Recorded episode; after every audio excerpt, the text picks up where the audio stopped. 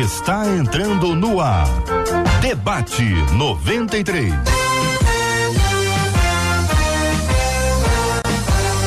Realização 93 FM. Um oferecimento Pleno News. Notícias de verdade.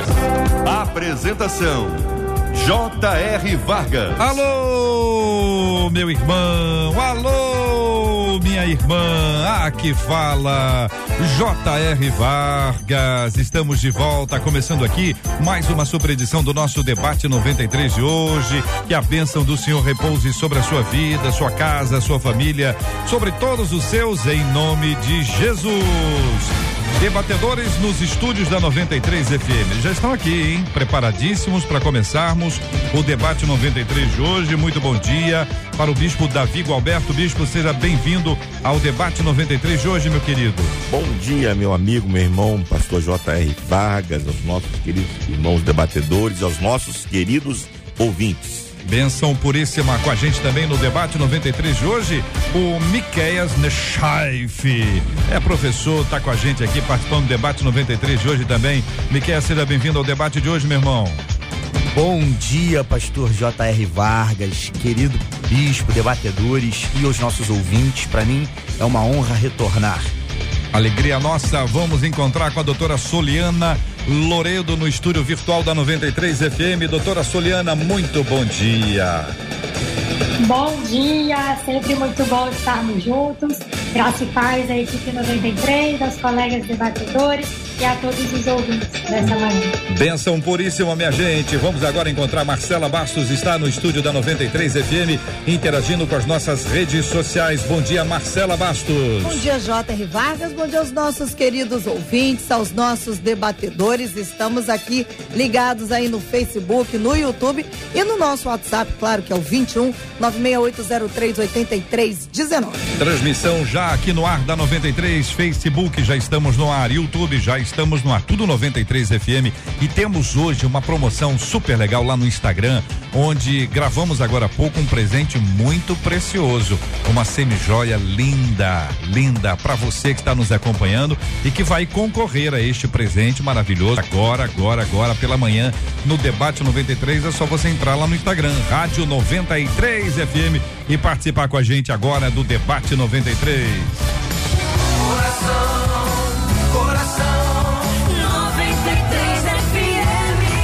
Bem, minha gente, vamos ao tema 01 do programa de hoje. Quem foi Maria, a mulher escolhida por Deus para ser a mãe de Jesus? A pergunta não é simples, viu? Pode parecer simples. Para uma resposta simplista, Maria, ué, mulher de José, mãe de Jesus. Será que essa é a única resposta? que temos a dizer a respeito dela, o que que os nossos debatedores podem compartilhar sobre esse assunto, que você pode compartilhar com a gente sobre o tema porque alguns a adoram e outros chegam até a desprezá-la. Porque Maria desperta esses dois opostos extremos, bem extremos, né? Alguém que vai adorá-la e há um, uma, uma, um olhar nesta linha para ela e no outro lado a quem a despreze, absolutamente desprezo. O que ela tinha de tão especial que foi capaz de chamar a atenção do Criador é possível honrar, mas sem adorar e tampouco desprezar Maria? Vamos ouvir os nossos queridos debatedores participantes do debate 93 de hoje. A primeira pergunta, bispo, primeira pergunta: quem foi Maria, a mulher escolhida por Deus para ser a mãe de Jesus? Meu querido JR, meus ouvintes, Maria foi uma mulher extraordinária, uma mulher que deixa uma marca tremenda em todas as nossas, em toda a nossa vida. Maria foi uma moça judia que vivia na região da Galileia, mais especificamente em Nazaré, e que foi escolhida na soberania divina, e aí nós não temos como classificar o porquê Maria. A Bíblia não, não uhum. tem nenhum texto específico que mostra que há, uma, há um porquê Hum. Deus ter escolhido Maria. Na soberania divina, Deus escolheu Maria. Ela recebe a visita do anjo Gabriel, que lhe dá uma notícia extraordinária. O seu ventre foi escolhido para receber a encarnação do Verbo, o nosso Senhor e Salvador Jesus Cristo, que se tornaria homem através do seu ventre. Ela enfrentando qualquer preconceito que poderia haver sobre a vida dela, aceita essa nobilíssima missão e se torna então a mãe de Jesus Cristo, homem. Todos nós sabemos que Jesus reunia em si mesmo as duas naturezas, a divina e a humana. Como homem, Maria era a sua mãe. E então recebeu a responsabilidade de criá-lo e, e o fez muito bem. Jesus foi ensinado em toda a lei de Deus como um homem e tão bem ensinado que aos 12 anos ele é encontrado no templo perguntando e os doutores não sabendo respondê-lo e respondendo os doutores ficando maravilhados. Então Maria exerce o seu ministério de mãe de forma extraordinária. Então, uhum. nós temos uma honra e uma alegria muito grande no debate de hoje. Estamos falando sobre essa mulher uhum. extraordinária que chama Maria. Doutora Soliana, quero ouvir a sua opinião, sua palavra. Quem foi Maria, mulher escolhida por Deus para ser a mãe de Jesus? Maria foi uma mulher muito especial e que nos ensina muito sobre cumprir os propósitos de Deus em nossas vidas. Mas o questionamento principal aí de por que ela foi escolhida, né, como o bispo disse, não há uma resposta exata. Então, na Bíblia, vai dizer que Maria foi agraciada. E a palavra agraciada significa que ela recebeu graça para essa missão. E graça significa favor imerecido. Sim. Então, nós nunca vamos encontrar características que vão justificar e dizer ela foi escolhida por isso. Ela foi escolhida pela graça de Deus. Ela foi agraciada por Deus para essa missão. Existem algumas características, claro, porque lá no Antigo Testamento, em Isaías, já dizia que Jesus viria da linhagem de Davi, que ele nasceria de uma virgem, né? Lá em Miqueias vai dizer que ele seria de Belém. Então, essas características já apontadas no Antigo Testamento nos levam também até Maria além de ela ser humilde e ter um coração submisso.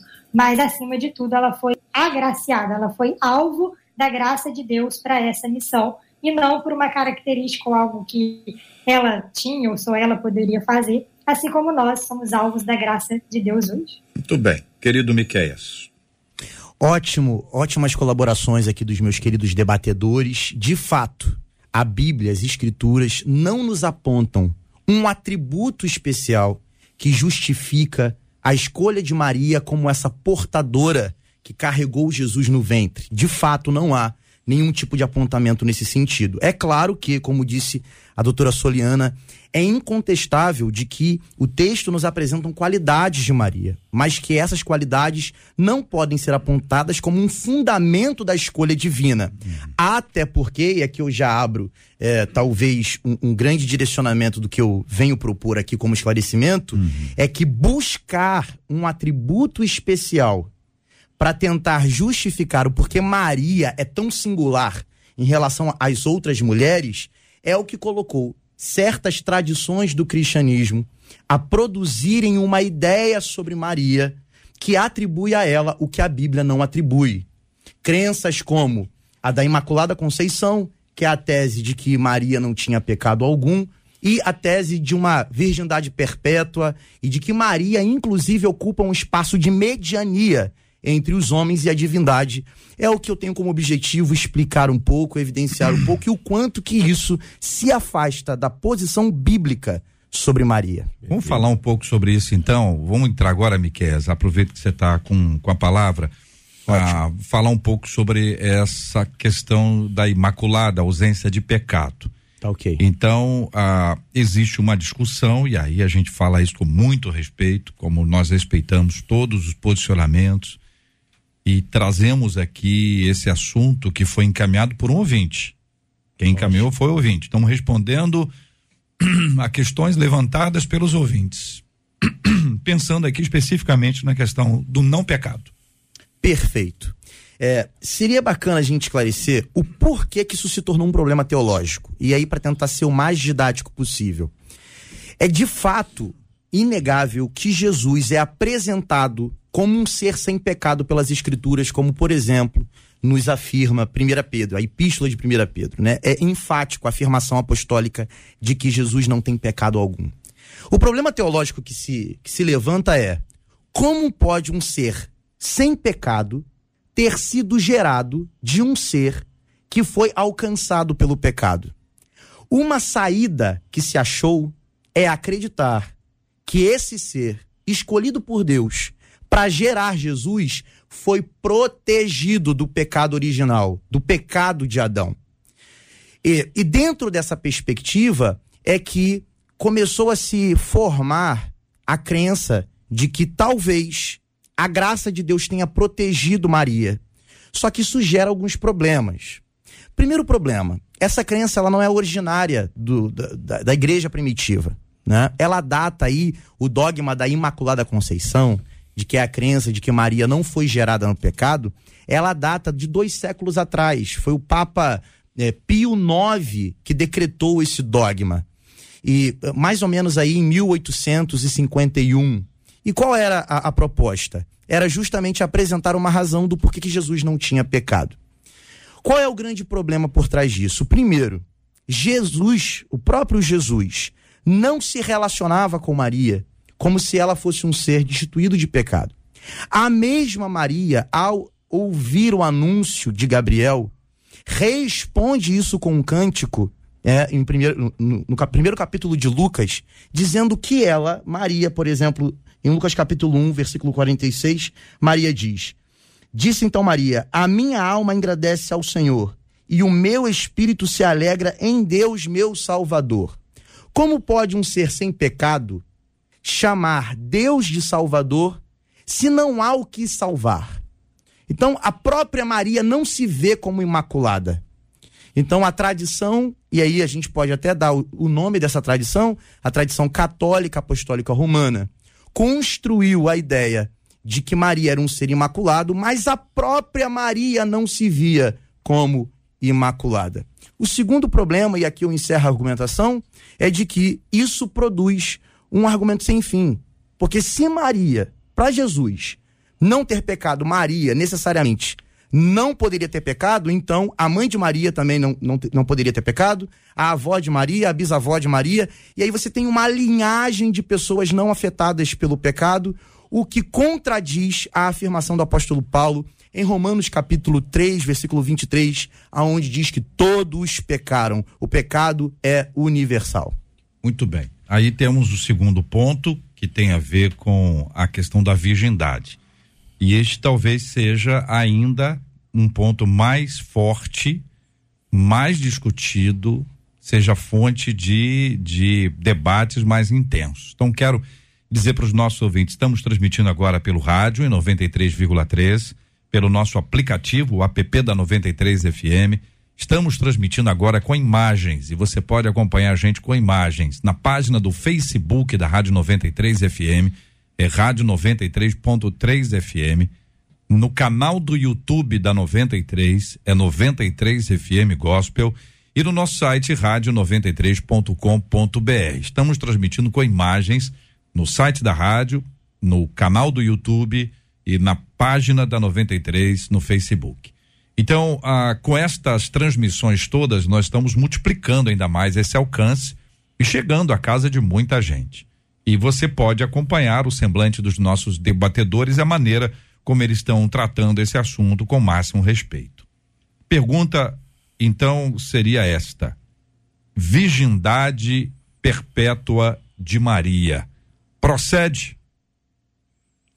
O JR, eu com, com, esse, com, essa, com esse devido respeito que você acabou de dizer, eu quero pontuar que há uma diferença muito clara entre a nossa percepção eh, a respeito das escrituras e a percepção dos nossos irmãos católicos romanos.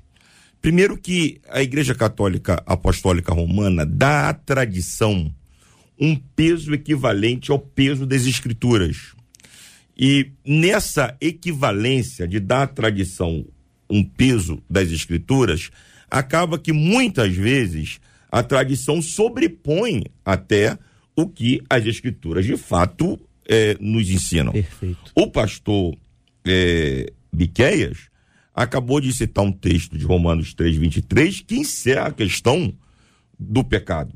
O apóstolo Paulo é claro quando diz: todos pecaram e destituídos estão da glória de Deus. Então, se todos, todos é todos, inclusive Maria.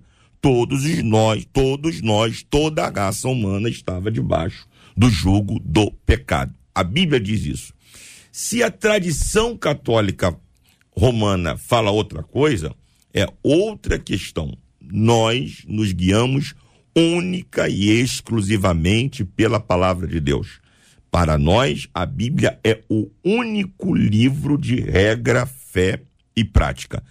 O mesmo, a, o mesmo princípio se aplica à questão da Imaculada Conceição, a questão da, da, de que Maria é, é, não teve outros filhos é, depois que se, se perpetuou virgem, né? Uhum. Depois da, do nascimento de Jesus. Marcos, no capítulo 3, no versículo 33, mostra uma passagem que Maria e seus filhos.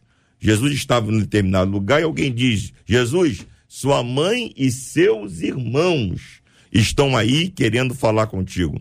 Ao que Jesus responde: Minha mãe e meus irmãos são todos aqueles que fazem a vontade de Deus. Aí vem lá a tradição romana e alguns intérpretes dizendo que esses irmãos seriam primos de Jesus. Não, mas eram irmãos de Jesus. José e Maria, depois que Jesus nasce, eles então se casam de forma oficial e como qualquer casal saudável, como hum. qualquer casal comum, tem outros irmãos. E nós temos outros textos. Tiago hum. era irmão de Jesus Cristo, o, o que escreveu a epístola. Então, nós temos diversos textos que mostram que Jesus teve outros irmãos por parte de Maria, porque uhum. José não era o seu pai biológico. Uhum. Jesus nasceu, foi gerado por obra e graça do Espírito Santo. Então, só para resumir, para nós, a, a, a Bíblia é a única, não é a maior. Isso é, é muito bem, tem, tem que ser bem explicado. A Bíblia não é a maior, ela é a única regra, é a única fonte doutrinária da igreja evangélica são as escrituras sagradas. Doutora Soliana. Exatamente, corroborando né, com tudo que já foi falado aqui, a questão de algumas interpretações dizerem que o texto que se refere a irmãos, na verdade, se referiam a primos, porque no hebraico a mesma palavra define irmãos e define primos. Porém, vale ressaltar que o Novo Testamento ele foi escrito em grego e não em hebraico. E no grego, existem termos que vão diferenciar, que vão distinguir primo de irmão. Então, se no grego a palavra quer dizer irmão, significa exatamente o que o texto nos diz: irmãos de Jesus. Então, que aponta de uma forma muito clara que Maria possivelmente teve sim outros filhos depois de Jesus. Então, é, a própria questão do casamento, não há nenhum apontamento na Bíblia de que José e Maria posteriormente não pudessem ter relações sexuais, né? Porque a Bíblia não aponta a relação sexual dentro do casamento como um pecado, Sim, como algo ilícito. Então, se eles eram, né, um casal instituído por Deus que seguiam os princípios de Deus, não tem porquê né, eles terem passado o resto de suas vidas ali, de sua vida conjugal, é, se abstendo dessa relação íntima que todo casal é, é comum que se tenha, né, foi instituído pelo próprio Deus. Então não há argumentos que vão se sustentar né, para manter aí a questão da virgindade perpétua de Maria. Até porque no próprio nascimento de Jesus isso já teria também quebrado, né? Então existem muitos apontamentos bíblicos, como o bispo falou, e nós ficamos sempre com a Bíblia, não com outras opiniões que se sobrepõem à palavra de Deus, que é de fato aquilo que nos conduz e que nos guia. Professor Miquel. Muito, muito bom as considerações do bispo e da doutora Soliana, muito bem apontado a diferença entre o uso do termo no hebraico e o uso do termo no grego. Só que existem algumas saídas, né, dos nossos irmãos católicos, como já foi dito aqui pelo bispo, sobre como a gente lida com a palavra irmão aqui. Uma delas é o que foi dito em relação a primo. De fato, existe um outro termo grego utilizado para dar esse sentido de primo, mas tem uma outra argumentação católica também de dizer que irmãos ali são discípulos. Porque, de acordo com a cosmovisão cristã, todos somos, são irmãos. somos irmãos. Só que há um problema sério no Evangelho de João para essa interpretação, porque em João capítulo 2, versículo 12, diz assim o relato bíblico: Depois disto, desceu ele para Cafarnaum com sua mãe, seus irmãos e seus discípulos. Pronto. Ou seja, a narrativa dos evangelhos é muito específica quando se refere a discípulo e quando se refere a irmãos. Assim como a língua grega também é muito específica quando se refere a irmãos e quando se refere a primos. E só uma segunda observação sobre a virgindade perpétua, sobre essa concepção, é de que, na verdade, ela promete ou ela tem como consequência uma contradição até dos dogmas marianos, né? Que é assim como os católicos chamam, hum. a dogmática é, mariológica. Qual é a contradição? Ora, se Maria não tem pecado e Maria continua virgem, a gente tem um problema. Porque, segundo o apóstolo Paulo, é um dever imperativo da vida conjugal à relação sexual. A abstinência absoluta na relação sexual, ou melhor, na relação matrimonial, não é vista como um ato de santidade. Então, como entender uma mulher que nunca pecou, mas é contra o mandamento divino em relação ao matrimônio, como bem exposto pelo apóstolo Paulo em 1 Coríntios capítulo 7. Muito bem, os nossos queridos debatedores de hoje estão aqui presentes no estúdio, no estúdio virtual da 93 FM, o professor Miqueias Nechaif, ao bispo Davi Gualberto, a doutora Soliana Coelho, estamos juntos na 93 FM. No debate 93, o tema de hoje passa pela figura emblemática e forte de Maria nas Sagradas Escrituras. Estamos respondendo às perguntas e agora no momento em que se fala especialmente sobre a questão da Maria como aquela que nunca pecou, agora especificamente como a virgindade perpétua, ou seja, ela não teve mais filhos depois de Cristo. Ah, e agora, já já, nós vamos entrar no terceiro ponto sobre este tópico que envolve a questão de mediação. Maria é capaz de mediar? Ah, alguém pode pedir a Maria para que ela converse com Jesus sobre alguma batalha nossa, então você pode pedir que ela seja sua intercessora diante de Cristo. Este é o caminho bíblico. Como a gente pode responder com toda a sobriedade e firmeza a este assunto? Nós vamos entrar nesse ponto já já, aqui no debate 93 com a participação dos nossos amados e preciosos ouvintes. Vamos ouvir Marcela, que traz aqui a fala dos nossos queridos ouvintes que estão no Facebook e no YouTube da 93 FM. E pelo WhatsApp também, JR, Opa. porque de uma maneira muito interessante, à medida que você ia perguntando para os nossos debatedores o qual a opinião deles a respeito de Maria, do porquê Deus a escolheu como a mãe de Jesus, os nossos ouvintes imediatamente começaram a dar suas opiniões. Uma delas pelo WhatsApp, que ela não disse o nomezinho, ela disse assim: o que me chama a atenção é que Maria era humilde, mas ela diz quanto à humildade de Maria. O arcanjo Flagelo no Facebook disse assim: o que me chama a atenção em Maria. Arcanjo Flagelo? Arcanjo Flagelo. Ah. É. o que me chama a atenção é a fé dela. O Alceu no YouTube disse: para mim a simplicidade de coração e a obediência dela. A Sônia Farias no Facebook diz: para mim o que mais me chama atenção foi a bem-aventurança dela ter tido o privilégio de gerar Jesus. A Zilja, que é Maria, ela disse assim: gente, sem idolatria nenhuma, eu amo ter Maria em meu nome. A Lúcia Andrade no Facebook disse: Bom, minha opinião é que Deus que conhece corações viu que ela tinha aí um coração voltado para a vontade dele e seria capaz de cumprir os propósitos dele, muitas vezes sem questionar, disse a Lúcia Andrade no Facebook. Muito bem. Participação dos nossos ouvintes superaquecida. Você pode continuar falando com a gente no debate 93 de hoje pelo nosso WhatsApp, que é o 2196803 8319, 2196803 8319. Você fala com a gente pela página do Facebook, tem um chat ali para você interagir. Também estamos no canal do YouTube 93 FM Gospel. Também tem um chat para você apresentar suas ideias. O que, que você está achando, sua opinião, seu posto, perguntas. Manda pergunta. Pergunta é bom. Manda pergunta. Perguntas são sempre bem-vindas, ainda mais com um assunto como esse. E se você eventualmente está acompanhando a gente, é católico, tem uma opinião diferente, quer apresentar um outro olhar sobre esse assunto, você está muito à vontade para fazer isso Nós vamos trazer a sua pergunta, se identifique, deixe isso claro para que a gente possa trazer a sua pergunta ou mesmo o seu comentário, sua opinião sobre o tema que estamos falando hoje aqui no nosso debate 93. Este é o debate 93 com J.R. Vargas. Ô, Miquel, vou começar ouvindo você, professor Miquel Nechaif. A Maria pode interceder por nós diante de Cristo?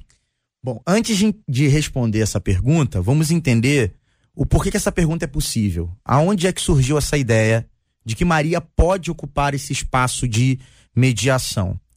Existe uma suposta base bíblica para essa tendência ou para essa perspectiva, que seria João capítulo 2, o episódio muito famoso do casamento onde falta vinho. E aí Maria se coloca nessa posição de chegar até Jesus e dizer: Olha, não tem vinho. É, e, e, e para alguns ouvidos, isso soa como alguém que está ocupando uma espécie de lugar de mediania entre aqueles que precisam de, uma, de um favor e aquele que pode fazer o favor. E Maria fazendo aí essa ponte. Só que isso começou ali pelo século XII, essa ideia de que Maria poderia ouvir orações e interceder pelos aflitos. Só que há um próprio problema no próprio texto escolhido para fundamentar isso, porque logo quando Maria diz que não tem vinho, a resposta de Jesus é: mulher, que tenho eu contigo? Hum. Não me parece ser a resposta de alguém que legitima é, o pedido que acabou de ser feito. E a própria Maria se comporta como alguém que entende o que foi dito porque no verso 5 do capítulo 2 de João, diz que Maria diz aos serventes: Fazei tudo quanto ele vos disser. Ou seja, a centralidade, aquele que deve ser o alvo da súplica precisa ser Jesus. E claro, há um texto que é aquele que não deixa dúvida de que não existe lugar para Maria mediar é, entre nós e o próprio Deus, a própria divindade, que é 1 Timóteo capítulo 2, versículos 5 e 6, que diz: Porquanto há um só mediador entre Deus e os homens, Jesus Cristo, o homem. Eu preciso levar a sério quando a Bíblia diz que só existe um. Um não é dois, não é três, não é quatro. Um é apenas um. Hum. Agora, a defesa que se faz sobre esse ponto é que não é diretamente a Deus, é a Cristo. Daí, doutora Soliana, eu preciso ouvi-la, vou dizer aqui uma frase e vou pedir que a querida irmã discorra sobre essa frase, se concorda, se discorda, é, como você responde a alguém que poderia eventualmente falar isso ou perguntar à senhora sobre esse assunto. Pede para a mãe que o filho atende. É isso, doutora Soliana? Não, evidentemente não, porque essa frase ela tira a suficiência de Jesus. Porque se eu preciso que alguém a mais interceda. Estamos perdendo o contato com a Sim, doutora Soliana. A conexão com ela não está muito boa hoje, daqui a pouquinho ela retoma. Vou fazer a mesma pergunta para o bispo. A frase é conhecida, é popular, está diante da, da gente o tempo inteiro. Pede para a mãe que o filho atende. É isso? Não é isso? Como o senhor responde? Exatamente como começou respondendo a professora Soliana, né? É, é, não há na, nas escrituras sagradas nenhum texto bíblico, nenhum texto bíblico que dê a mínima oportunidade dessa doutrina é, romana ser uma realidade. O professor Miqueias foi espetacular na sua, na sua resposta, na sua colocação, e mostrando que Maria, naquele episódio lá das bodas de Caná da Galileia, e, e a ideia que a gente tem é que Jesus dá aquela resposta que parece um pouquinho uma resposta um tanto quanto atravessada, um tanto quanto ignorante, mas não é.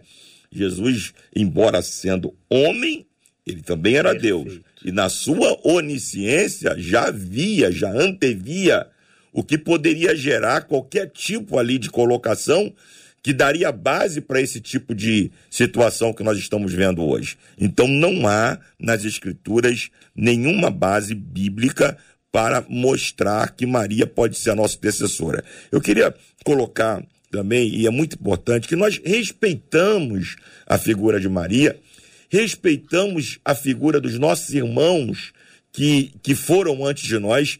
Aliás, nós respeitamos porque a Bíblia os coloca em posição de destaque. Por exemplo, Hebreus capítulo 11 vai citar lá uma galeria de, de heróis da fé, de homens e mulheres, que nem todos os nomes estão citados ali, porque o próprio, próprio autor da carta dos Hebreus diz que faltaria espaço para citar tanta gente. Aí no capítulo 12, no versículo 1, o autor da carta aos Hebreus diz assim para nós: Portanto, nós, que estamos rodeados de uma tão grande nuvem de testemunhas. Que testemunhas são essas? Uhum. São as testemunhas citadas no capítulo 11. Sim, Ou seja, perfeito. elas devem servir para nós de quê? De referência. Isso. Elas devem servir para nós de quê? De modelo.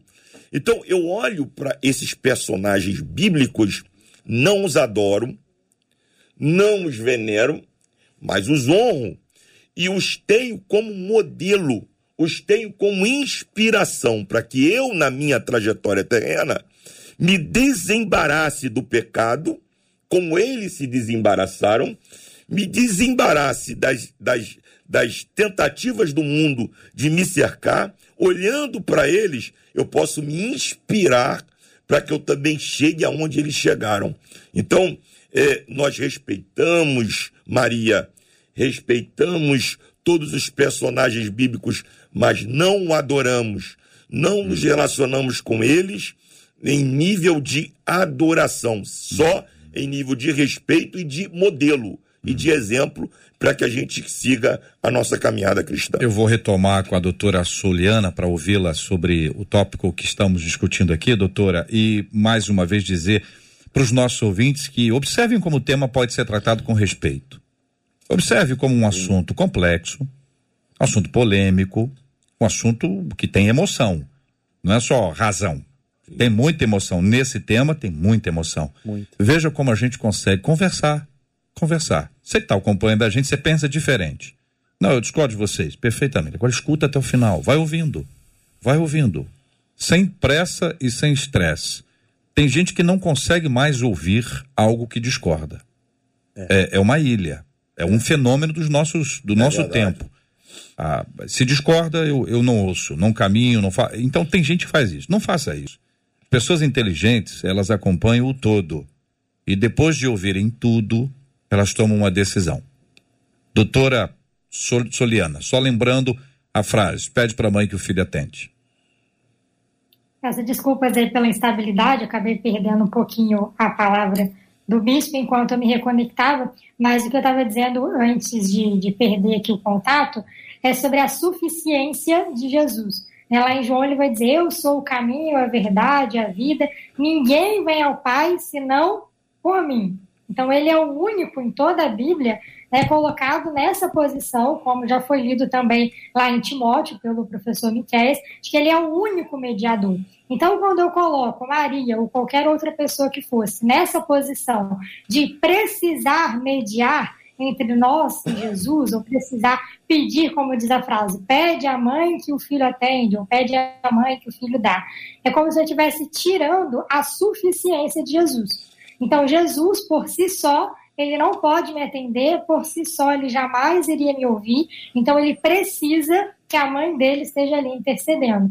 Então, é outro argumento que cai por terra diante da palavra de Deus, que nos apresenta Jesus como esse único mediador, o único né, que recebeu ali o nome que está acima de todo nome e que por si só é suficiente. Se eu digo que ele é suficiente, eu estou querendo dizer que ele não depende de mais ninguém para cumprir o propósito dele, que é de ser Jesus e de interceder por nós diante do Pai. Muito bem. E aí nós entramos também dentro de uma esfera que envolve acepção, envolve preferência. Porque se a lógica é pede para a mãe que o filho atende, quem pede para a mãe tem preferência.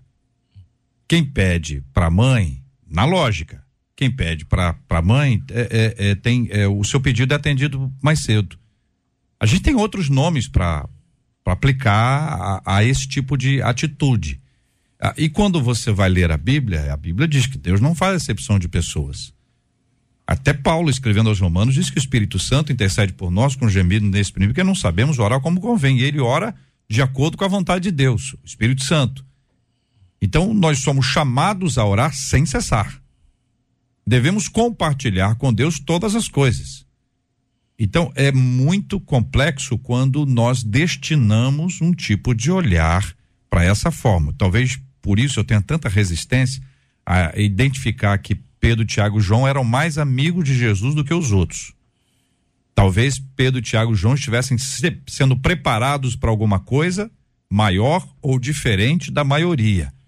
Mas esse não é o nosso ponto aqui. O ponto é que quando alguém ora com a voz tremida, de pé, fazendo misancênio, ou quando uma pessoa está no cantinho de algum lugar muito simples, tão somente mexendo os lábios, para Deus não faz diferença. O que faz a diferença é o coração daquela pessoa, a maneira como ela intercede.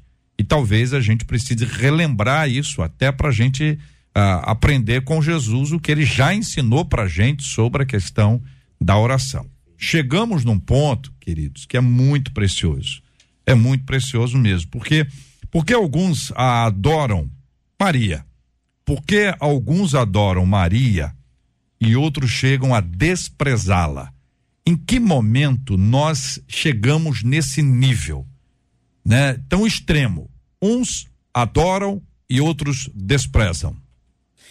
Bom, ótima pergunta. Eu estava aqui torcendo para a gente chegar nesse ponto, porque isso mexe num ponto identitário evangélico muito, muito fundamental.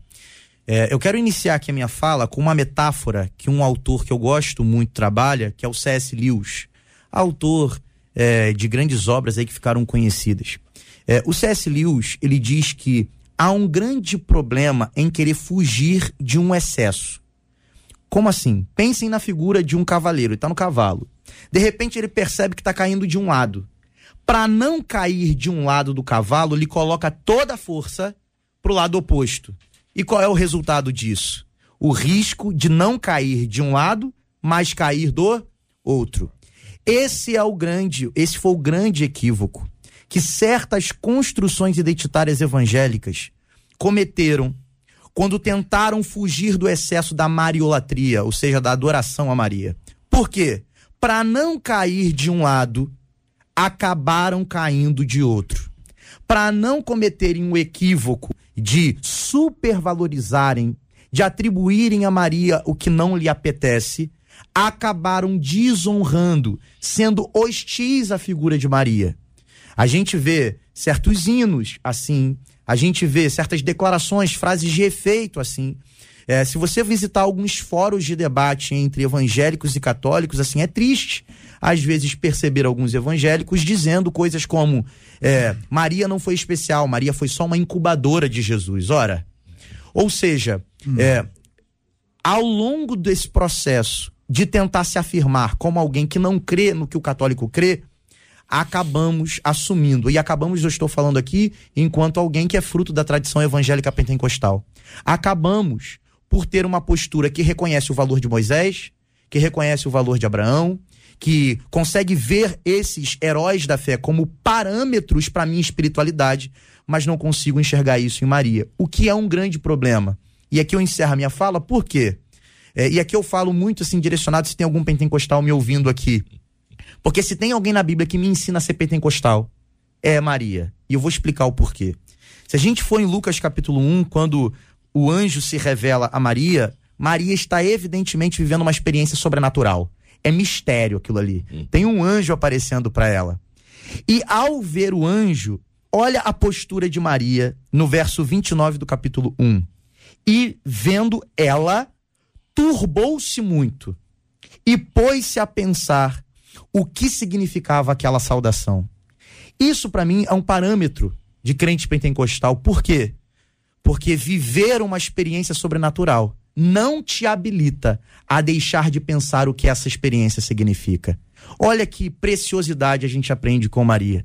Então, a nossa busca por não ser um, um, uma espécie de adorador de Maria não pode nos levar a nos privar de aprender com esta grande mulher de Deus. Verdade.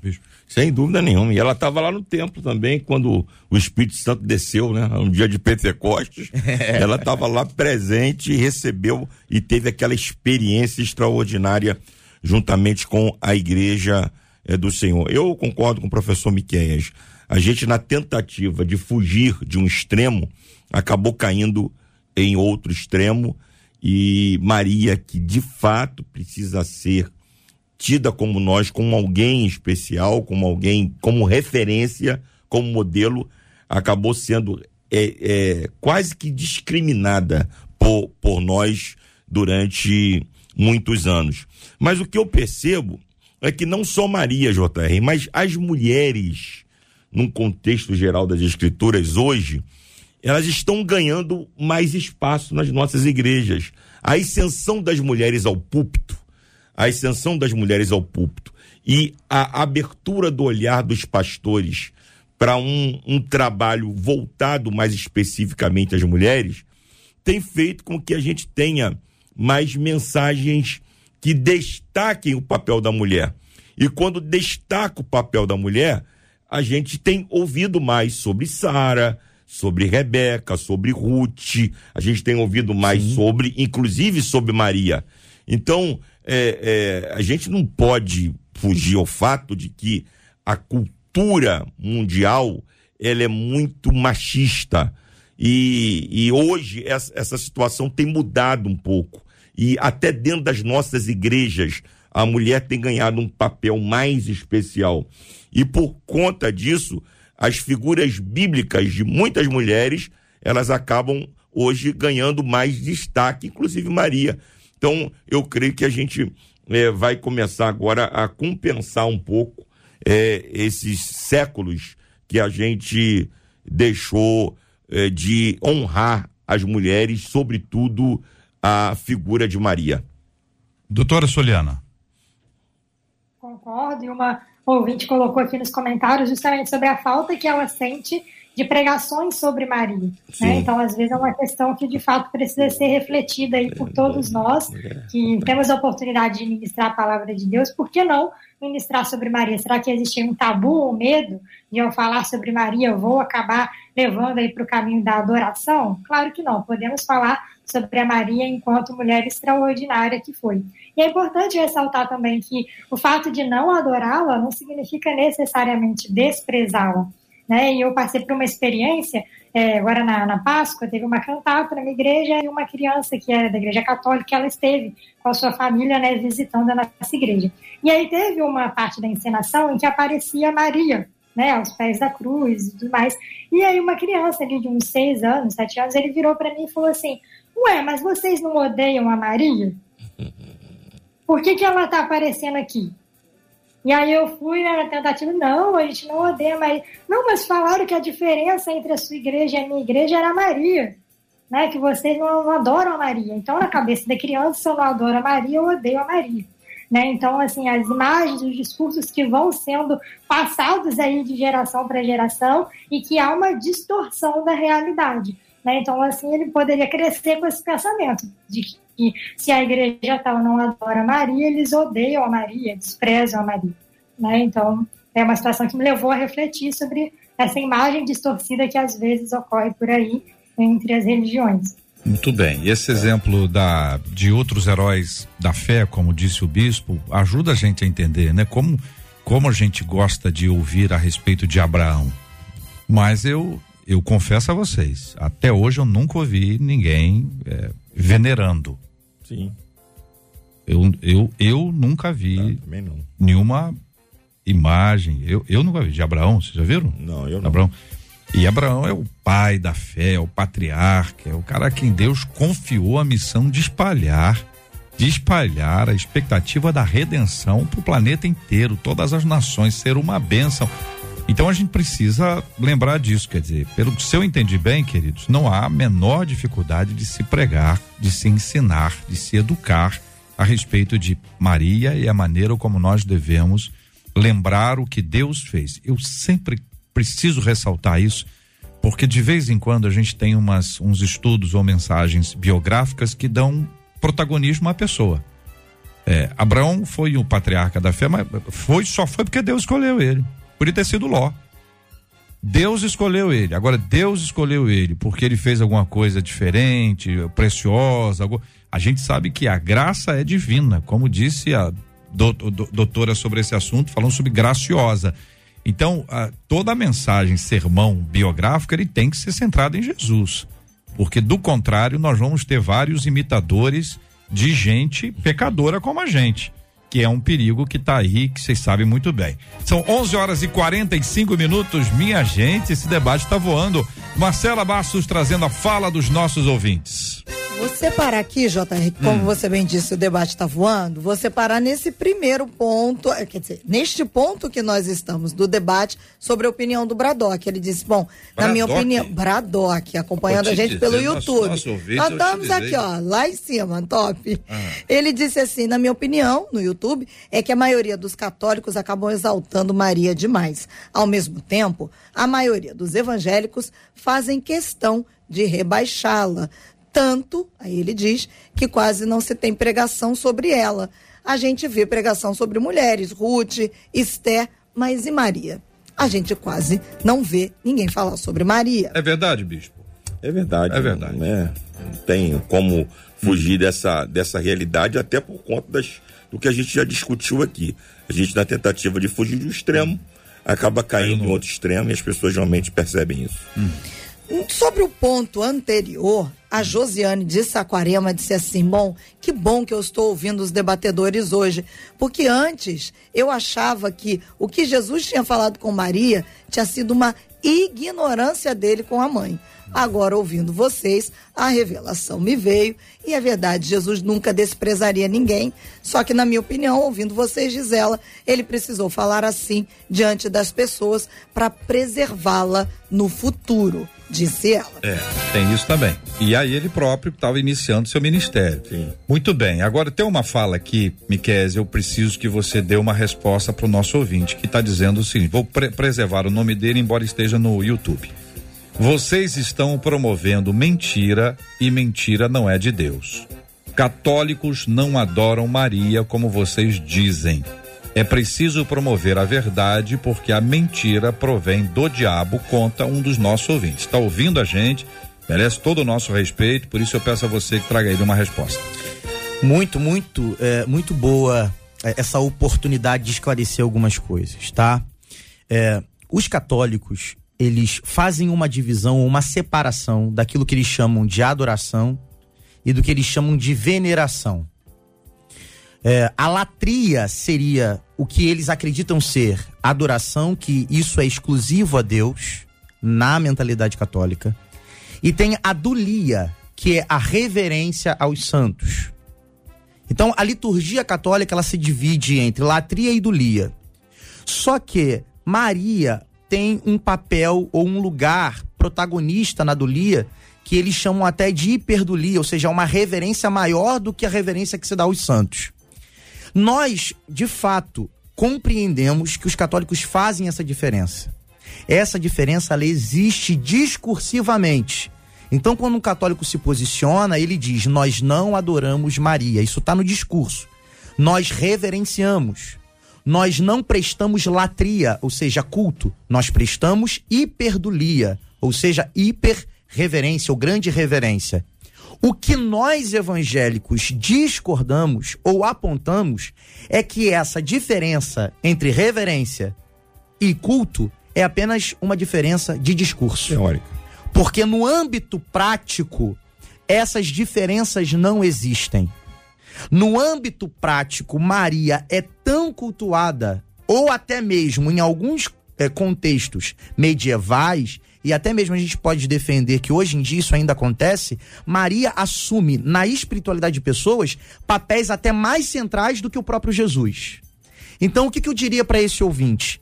Que ninguém aqui está sendo desonesto ah, ao deixar de considerar que, de fato, os católicos pregam, discursam que não adoram Maria. De fato, eles fazem isso.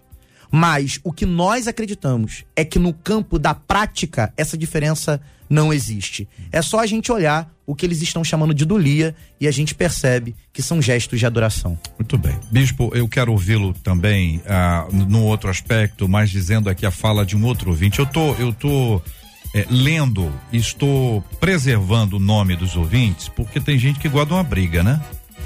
Entendeu? Então a pessoa começa a, a, a responder e aí um responde pro outro e tal. Mais um ouvinte nosso também dizendo, JR, bom dia, bom dia, sou católico, o debate está muito interessante, grande debate, parabéns. Então, eu disse desde o começo que há sempre um desejo de se observar com todo respeito, todo carinho aos que pensam diferente, e hoje é um assunto que tem muito a ver com esse tópico. Então, ah, se a gente tivesse discutindo sobre um outro termo, por exemplo, vamos dar um exemplo aqui, se nós estivermos discutindo sobre religião, de matriz africana, vocês poderiam estar sendo acusados de intolerância religiosa. Sim. Tá certo? Como nós Sim. estamos na mesma matriz, né? É a matriz cristã. Há discussões sobre esse assunto, mas a matriz é essa. Nós vamos interagindo. Então vamos lá. Bispo, outro ouvinte. Acredito que adorar, adorar é errado, já que os católicos não o fazem nossa relação com ela não se atribui à adoração. Nosso coração é do Pai, mas o colo de Maria acolhe, é colo de mãe. É, JR, a gente vai, eu vou corroborar aqui com meu amigo professor Miqueias. A, a diferença que se faz aí é apenas semântica, mas na prática é, com todo respeito, que o que se observa é que há, de fato, uma verdadeira adoração à, à pessoa de Maria e não somente a pessoa de Maria, a pessoa dos demais santos que eles consideram como santos dentro da estrutura teológica é, da Igreja é, Católica Apostólica Romana. Uhum. E a palavra de Deus, ela é contundente com relação a essa prática. Já nos Dez Mandamentos, Deus deixa claro para Moisés: não terás outros deuses diante de mim. Não farás para ti imagem de escultura alguma, nem se curvarás a elas. Está claro nas Escrituras Sagradas. Jesus, lá na tentação no deserto, quando o diabo disse: dá uma joelhadinha aqui que eu te entrego todos os reinos e riquezas do mundo, Jesus disse, Jesus ratifica, confirma o que a palavra do Senhor, o que as escrituras do Antigo Testamento já diziam: só ao Senhor teu Deus adorarás e somente a ele prestarás culto. Então, o que a gente observa é que cultos são prestados a essas a essas a esses santos. Missas, cultos, honras são dadas a esses santos. E repito, a palavra de Deus, que é o nosso único livro de regra, fé e prática, condena peremptoriamente esta prática. Então, com todo respeito, mas discordamos absolutamente desse, dessa prática dentro da estrutura romana. Muito bem, a pergunta agora vai para os três, pode ser a doutora Soliana, pode ser o bispo Gualberto, a, o professor Miquel, fiquem à vontade, tá bom? A pergunta vem do canal do YouTube, um outro ouvinte dizendo, ela, Maria, né? Se Jesus tinha outros filhos, por que Jesus confiou Maria a João quando estava na cruz? Três microfones estão abertos, fiquem à vontade, qualquer um dos três. Vai, professor, pode ir. Pode, pode falar? Pode. Então vamos lá. É, a pergunta, ela, ela tem um problema. E qual é o problema da pergunta? Porque ela coloca como se uma condição exclui a outra. Ora, se, Je se Jesus tinha outros irmãos, logo não tinha por que oferecer ou dar a, a João o encargo de cuidar de Maria. Uma coisa não exclui a outra não é porque Jesus, é, ou melhor, não é porque Jesus tinha outros irmãos que necessariamente não tinha por que fazer o que Jesus fez. Agora, o porquê que Jesus confiou a João essa tarefa de cuidar de Maria, apesar de Maria ter outros filhos, isso o texto não nos revela. E se o texto não nos revela, eu não posso me atrever a dizer o que o texto não diz. Agora, aonde que está o problema da pergunta? É achar que uma coisa exclui a outra. É completamente possível que Jesus tivesse seus irmãos, mas que dentro da percepção do próprio Cristo era mais apropriado que João cuidasse de Maria. Uma coisa não exclui a outra. João vai ter um papel fundamental ah, no crescimento da própria igreja. Vai pastorear igrejas, vai estar com as pessoas, vai preparar a gente para o futuro. Por isso a ideia de que Pedro, Tiago e João foram preparados. Tiago, inclusive, foi preparado para estar no céu dos mais rápidos entre, entre, entre os discípulos. Uhum. Mas nós temos aí uma missão e a participação dela em até nas igrejas, talvez por conta da presença de João ali. Mas isso são outros pontos que eu quero agradecer a vocês pela transparência, pela franqueza e pela sinceridade ao trazerem assuntos como esse. Quero encorajar os nossos ouvintes. Entenda uma coisa, gente. Tem assunto que é razão pura. Tem outros que mexem com a emoção. Então, às vezes, você está brigando com alguém, brigando, não é conversando. Conversando deve, mas brigando com alguém que acredita desse jeito desde 1519. É. E a pessoa desenvolveu um vínculo de amor. Um vínculo de amor. E a gente não está falando mal.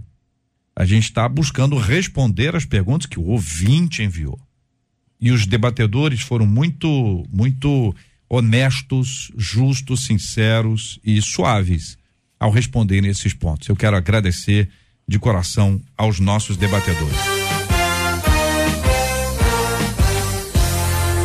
Muito obrigado, querido bispo Dalvigo Alberto. Um forte abraço ao senhor, meu irmão. Muito obrigado, meu amigo JR, pelo convite mais uma vez. E hoje meu filho está fazendo 18 Olha anos já, está ficando maior de idade Vitor Hugo, Deus te abençoe, Vitor papai Hugo. te ama. E eu quero aqui parabenizar o professor Miqueias uhum. e a doutora Soliana. Uhum. Por quê? Porque são jovens é. com profundo conhecimento bíblico e teológico. Uhum. Isso é muito raro da gente ver hoje. Parabéns pela participação de vocês. Muito honrado estar aqui com vocês. A Soliana é jovem. Já o Miquel eu não sei. Doutora Soliana, obrigado, Deus abençoe sempre. Muito obrigada. A participação dos colegas debatedores foi fundamental para o nosso debate ser construído aí com respeito. Quero mandar um abraço aos professores, colegas do Seminário Batista aqui de Itaperuna, que tem contribuído muito para o meu crescimento espiritual. E mandar um abraço para Marcela, para JR, para toda a equipe do 93. Embora no meu coração é sempre muito bom servir a Deus ao lado de vocês e aos ouvintes. Que Deus nos abençoe cada dia mais. Amém, que assim seja. Professor Miqueias, um abraço, querido. Deus abençoe sempre. Um abraço, foi uma honra. Louvo a Deus pela vida do JR, Marcela. Foi muito bom discutir, tratar desse tema que é espinhoso, como foi dito pelo JR, mas apesar de espinhoso, é muito edificante quando tratado com respeito. Quero aqui parabenizar também ao bispo pelas considerações, a doutora Soliana também. Foi um prazer conhecê-los, mandar um abraço para minha família, meu pai, minha mãe. JR, o senhor hum é, é, mandou um abraço pro meu pai da última vez, tá, ele tava todo orgulhoso. Minha mãe falou que ele tá em casa lá chorando lá, viu? Ela mandar um abraço para eles, ah. abraço pros meus amigos aqui também. E em minha defesa, eu só tenho 27 anos. Olha, aí, olha aí. Ah, a zoeira não pode, né? É o assunto é sério, mas a zoeira tem que acontecer. Tá certo. Muito bom. Marcela Bastos, Deus abençoe. Um abraço, boa tarde aqui o abraço dos nossos ouvintes, a Eva Espíndola dizendo parabéns pelo debate, a Alessandra Prieto falando debate maravilhoso, a Denise Augusta dizendo que debate maravilhoso, quanta sabedoria vinda dos debatedores. E encerro o JR pelo WhatsApp com uma das nossas ouvintes. Ela não deixou o nomezinho, mas ela disse assim: hum. Estou ouvindo o debate. Eu era católica, sou nova convertida, aprendi a usar apenas a Bíblia como minha base. Eu amo Maria, a respeito mas não a idolatro. Nessa, nessa minha caminhada evangélica, acabei esbarrando em muitos que acabam idolatrando, por exemplo, o apóstolo Paulo. Então acho mesmo que o problema está no interior do ser humano, que tende a idolatrar pessoas e não apenas o nosso Deus, diz essa ouvinte pelo WhatsApp. Muito boa palavra. Bem, boa hora, porque tem gente que idolatra o cantor, o pastor. Tem gente que idolatra o artista, hein? Um, um político que tem, tem. Tem muito. Que tem, tem. Muito bem, tem também prêmios para você que está acompanhando o debate 93 de hoje no nosso Instagram, ganhadora ah, da semijoia Mapa da Mina de hoje. Deixa eu mostrar a semijoia aqui, que é bem legal quando a gente mostra, porque isso inclusive dá credibilidade ao programa. Assim tá dando para ver. Muito bem. Tá vendo aqui? É essa semijoia, tá na minha mão aqui, ó. Semijoia, é essa aqui. Foi a, a Manuela Marques, arroba Manuela underline Marques com dois E's no final. Ela ganha. Manuela com dois A's. Eu, Manuela, você também, Manuela? Manuela com dois A's, Manuela com dois E's, para destacar, para diferenciar. Ganhou aqui, Manuela, querida, que Deus abençoe a sua vida. Essa semijoia Mapa da Mina em 93 FM. Um presente para você que nos acompanha aqui na 93 FM. Agora um ouvinte dizendo o seguinte: desde que me converti, tudo na minha vida só piora. Pelo amor de Deus. Isso é um testemunho. Quanto mais eu me aprofundo na palavra, mais surgem problemas em todas as áreas da minha vida. Ó, meu casamento, ruim. Finanças, ruim. Trabalho, ruim. Já não sei mais o que fazer. Quando estava no mundo, tudo parecia, parecia uma maravilha. E o pior é que meu marido não é evangélico. Ele fica me perguntando: onde está o seu Deus? Onde está o seu Deus? Pergunta a nosso ouvinte. Quando a gente se converte, as coisas pioram primeiro, para depois melhorar? O que, que você acha, querido ouvinte? Amanhã esses e outros assuntos estarão no debate 93. Nós vamos estar conversando amanhã sobre esse tema. Convidamos você para estar interagindo com a gente. Vai ser bom demais ter você com a gente no debate 93 de amanhã. Chame seus amigos, suas amigas. Você sabe, já passou por isso? Já ouviu essa história? Alguém já perguntou? Você já ouviu alguém dizendo: Olha, uma amiga minha me disse que o marido chega para ele: Onde está o seu Deus? Está passando por essa luta. Cadê Deus que não te salva? Cadê Deus que não te tira disso? Por que, que aquela pessoa passa por só coisa boa, coisa boa e depois o negócio fica ruim? Mas também tem um outro lado. Tem gente que a vida melhorou, sim, maravilhosamente. Vamos ouvir isso amanhã. Por que, que em alguns casos melhora, outros casos piora? Ou faz parte de uma mudança que tem a ver com o comportamento da pessoa? Ou é uma preparação, um tipo de prova para você experimentar algo muito melhor. Vamos saber. Amanhã aqui no Debate 93. Nós vamos orar juntos. O Bispo Davi vai orar conosco. Por favor, Bispo, nós vamos orar como temos orado todos os dias pela cura dos enfermos. E o Senhor foi alvo dessa oração aqui entre nós. Cura dos enfermos, consola os corações enlutados e também vamos orar por gente que está ouvindo a gente hoje e disse: Olha, eu, eu respeito, eu admiro, mas eu adoro só a Deus. Deus Pai, Deus Filho e Deus Espírito Santo. Meu coração está em paz em relação a isso. É isso. Se você discorda também, nós vamos pedir a bênção de Deus sobre a sua vida, a vida de todos nós. Quem somos nós para merecermos a bênção? A gente não recebe a bênção por merecimento. É graça. Que essa graça de Cristo se manifeste sobre a sua vida em nome de Jesus. Senhor, que manhã gloriosa manhã especial, que oportunidade que o Senhor nos deu de podermos com sobriedade, com mansidão e acima de tudo, debaixo da orientação do teu espírito, tratarmos de um assunto tão sensível, mas tão importante. Nós rogamos que aquilo que não fomos capazes de trazer ao conhecimento dos nossos ouvintes, que o teu espírito faça que o teu espírito esclareça os corações a verdade, a realidade, para que todos possamos olhar para as Escrituras como o nosso único manual e assim podermos ter uma vida de vitória e uma vida real contigo. Oramos também pelos enfermos, quantos precisando da intervenção do Senhor. E nós cremos no Jeová Rafá, nós cremos no Senhor que sara. O Senhor me sarou, o Senhor pode sarar também todos estes que estão precisando de cura nesse momento. Te louvamos pela Rádio 93, pela direção, pelos colaboradores e te pedimos que esta rádio continue sendo uma bênção para a tua igreja no Rio de Janeiro, no Brasil e no mundo através da internet. Te agradecemos mais uma vez por esse dia e o fazemos em nome de Jesus. Amém. Que Deus te abençoe. Você acabou de ouvir Debate 93.